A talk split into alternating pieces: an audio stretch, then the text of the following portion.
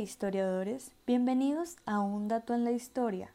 Hoy, en la prensa colombiana, hablaremos de su contexto cultural. Para empezar, podemos tomar como base el cómo antes en sus páginas se divulgaban temas relacionados con nuevos conocimientos científicos y filosóficos estaban basados en las ideas traídas de la ilustración y por el creciente interés en el descubrimiento. Es aquí donde se da un claro detalle de la formación de cultura como parte de conocimiento. Durante años, los periódicos colombianos fueron un lugar fundamental de divulgación de cultura. Existían suplementos literarios que aparecían semanalmente y recogían los avances de la literatura nacional e internacional. Así albergaban las primeras colaboraciones de los escritores jóvenes. También la crítica, las artes plásticas, el ensayo y los documentos históricos entraron a formar parte de la difusión periodística en una formación cultural literaria. El mundo de la cultura fue cambiando a medida que la propiedad, sociedad y los medios de comunicación se modificaban. A medida que este concepto iba cambiando, también se iba ampliando la naturaleza de los suplementos.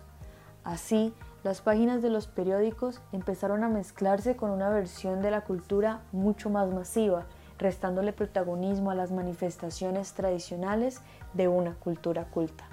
El carácter formativo pasó a convertirse en una intención divulgativa. Los textos literarios perdieron densidad y jerarquía, y su lugar lo ocuparon reseñas cada vez más breves y descriptivas. El sentido histórico dio paso a una sospechosa reverencia a la actualidad y a los acontecimientos que se congelaron en las agendas de eventos en una especie de cronología de lo cultural. El cambio permitió que la información sobre la cultura masiva lograra autonomía y se crearan secciones específicas con suplementos y revistas especializadas. Por otro lado, la cultura culta mantuvo su presencia produciendo cambios internos de su representación periodística. En la cultura devino la farándula y lo cultural simplemente dibujó lo que ya estaba ocurriendo en la vida corriente.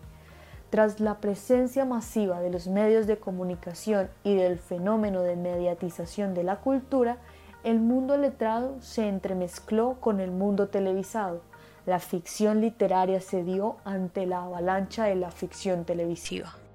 En conclusión, podemos observar cómo el estudio ha mostrado que mientras la prensa escrita tiene relaciones aún muy estrechas con la versión de la cultura como cultura culta, la televisión ha fundido más fácilmente el entretenimiento con la cultura, resaltando como cultural los fenómenos masivos que les son cercanos o quitándole densidad a las expresiones cultas para tratar de acercarlas a las audiencias con un lenguaje mucho más liviano.